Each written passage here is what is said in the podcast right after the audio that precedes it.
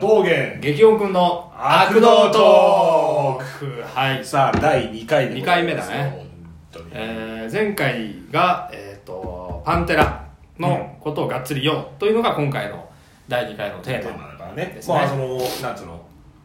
最近どうよみたいな話は今回ははしょるあそうねはしあょる、のーあそれ言っとくかうんちょっとね2人とも多分気になってるうんニュースはあるよねあるけど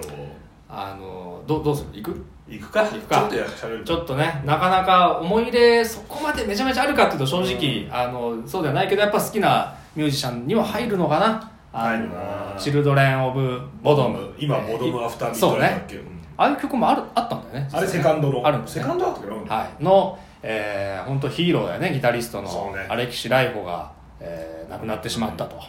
いうことで41歳とかねね若すぎるっていうかあとなんか最近のアレキシの写真がいやそうあのーガリガリすぎてあのだからそれこそかいボドムが解散してアフターなんたらを始めるっていう時のあのバーンとかの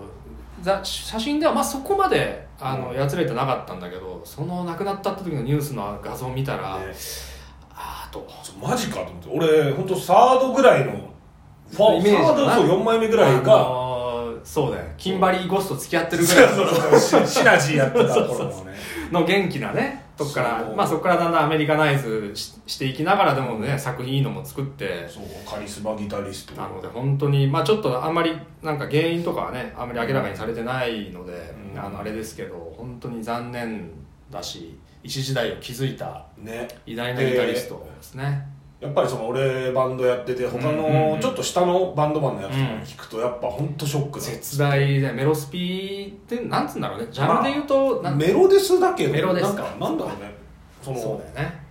メロディックメタルにデスメタルのはいはいあれを合わせたみたいなのは多分パイオニアだと思うそうだよねまああ、のウィンターさんとかもあるけど、はいちょっと違うじゃん、はいやっぱりそうねそうそうそうあのキーボードの使い方とかがなんかもう革新的だったというか、そこでそんなにフューチャーしますっていうメロスピを凶悪にこうかき混ぜてぶん投げるとあれになるっていうねであのなんだろう北欧らしさのちょっとこ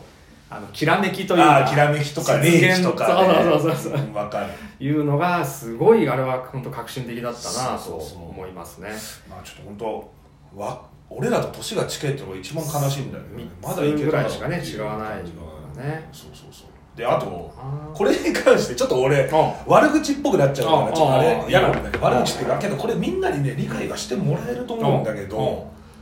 例えばそういうさミュージシャンがさまあちょっとお亡くなりになっちゃうじゃうんうんんうん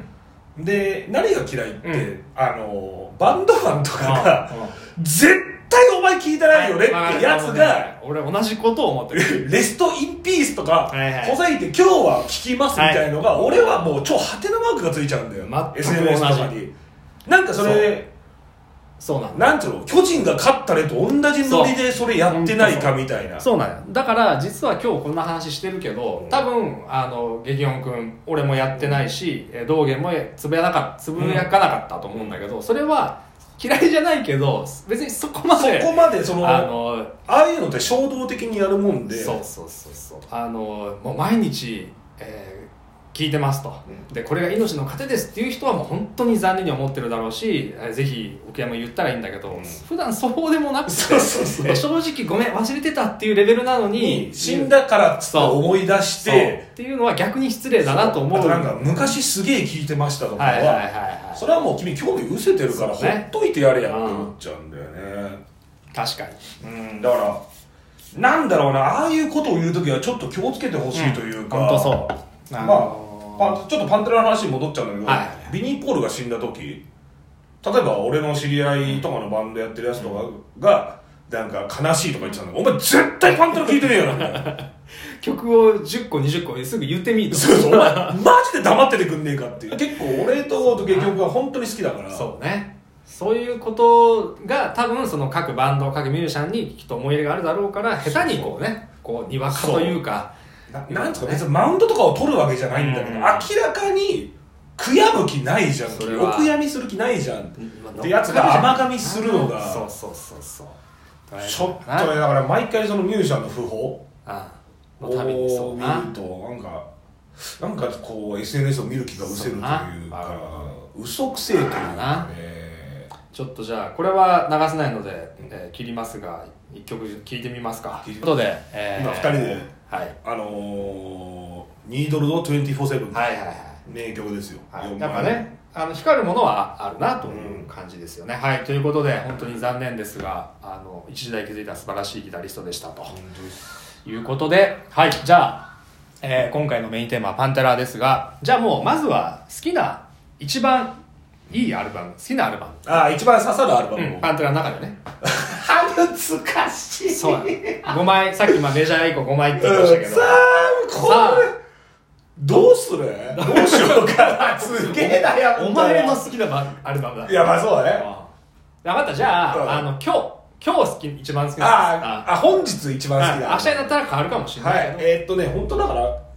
やっぱ結局、うん平均点の高さみたいなことで言うとうん俗悪になるんだよねそうだなやっぱりうん平均点はそうだと思う。そうそうそうそうそうそうだね。ど、どこを取るかによって結論が変わるよね。そうねあ俗悪ってのはあれだあの多分今 Spotify とかだとに放題ついてないからあマジかわかんないと思うけどあそうなんバルガーディスプレイオブパワーあーそういうことねってはいはいセカンドでございますはい。あのダイムの顔がぶん殴られてるチャンネルっていう、すっげえ多分一番世の中的にも有名なあにされてるのかなの作品ジャケットなんじゃないかなと思いますね、これまあ時代本当変えたよね、変えたねもう全曲がキラキラーー何がいいってそうそうで激音君はどうなのよ俺はあのーこれ今日もそしてずっと変わらないんだけど、えー、鎌首です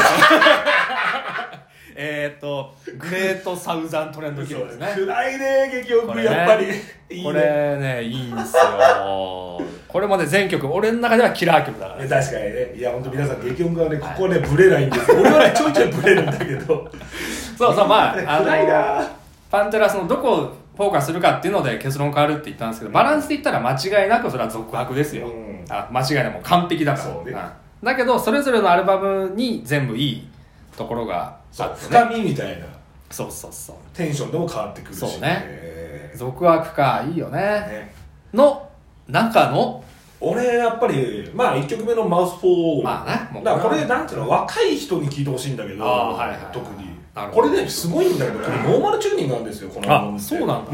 ノーマルチューニングは、まあ、パンテラチューニングなんだはいけど、はいはいあのなんか独自のへライブ独独自の周波数でチューニングするっていうパンテラチューニングなんだけど正規のあれじゃないんでしょチューニングってそうそうそうああいうあれはないんだ440じゃなくて400そうだよのねちょっと低い周波数に合わせてやってるから、そうだよねなんか3分の1音下げみたいな感はいじ、はいはいなんだけど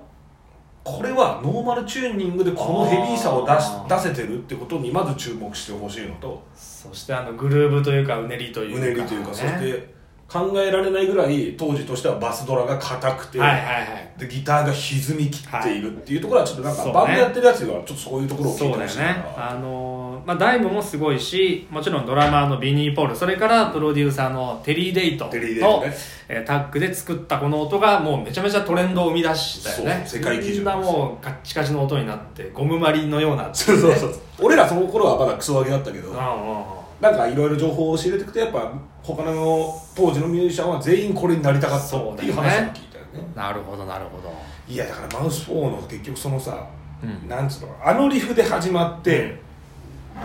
こうギターソロまで行って最後そのはいハードコア的なわかる展開になる,、でてるてるそうそうてるてるだろあそこはやばいでもう今 PV 簡単に見れるかはいはらい見てほしいんだけど、あそこでこうファンがビットを作るっていうのがまあなんつうのかっこそういいよねこの鬱憤をためた学生とか若かった俺らにはもうビシビシに刺さってねあ暴れてもいいんだそうねっていう衝動に身を任してもいいんだ、はいはいはいはであとマニアックマニアックというか、この間さ7曲目かなんかにさ、レギュラーピープルだっけいえー、っとあるあるある、うん、あアタック・ザ・ラディカルだアタック・ザ・ラディカルアタック・ザ・ラディカルノーグッドノーグッドあはいはいはいはいノーグッド7曲目はそういう曲なんだけどとあはいはい中間部分わかるなそうそうでそこのメインリフあのダイムのなんつうのかな頭の良さほこれリフみたいなうおちょっと聞いてみよう聞いてみようはいはい、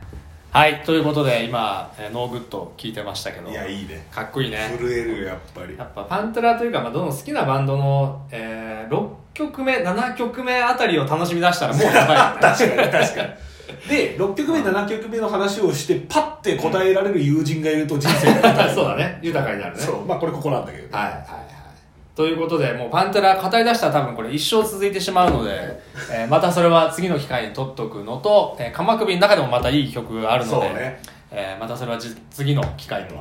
いうことで、えー次回は本当アルバム1枚でいけるね1回でも全然いけるわ全然いける。いけるけど、それを、そうね、やりたいね。そうねあと本当インディーズ時代の伝説とかも そうね。そうインディーズで実はパンテラ4枚かそう。出してるんですよあの出してるう。んアイム・ザ・ナイトとか、そうそうそうプロジェプロジェクト・イン・ザ・ジャンググル。ルジャングルとかねあそうで俺めちゃめちゃあのプレミア価格で買って聞いた買ったんだ頭抱えるっていうメタル・マジックとかもあったよな。あったあったあっなたあれ確か7000円ぐらいするんだよそうだよねあのテレンス・リー違うあそうそうそうそう やばいやばいこれねこれね終わんなくなっちゃうね終わんなちくなっちょっとゃはういということで、えー今回も、えー、道元劇局の悪道トーク第2回ということでございましたはいじゃあまた次回次回お会いしましょう次回のテーマはどうするえー、どうしようかなスレスレイイヤヤーにするーかなうんはいじゃあスレイヤーパート1ではいお会いしましょうお会いしましょうそれでははまたお会いしましょうさようならさようならシーヤー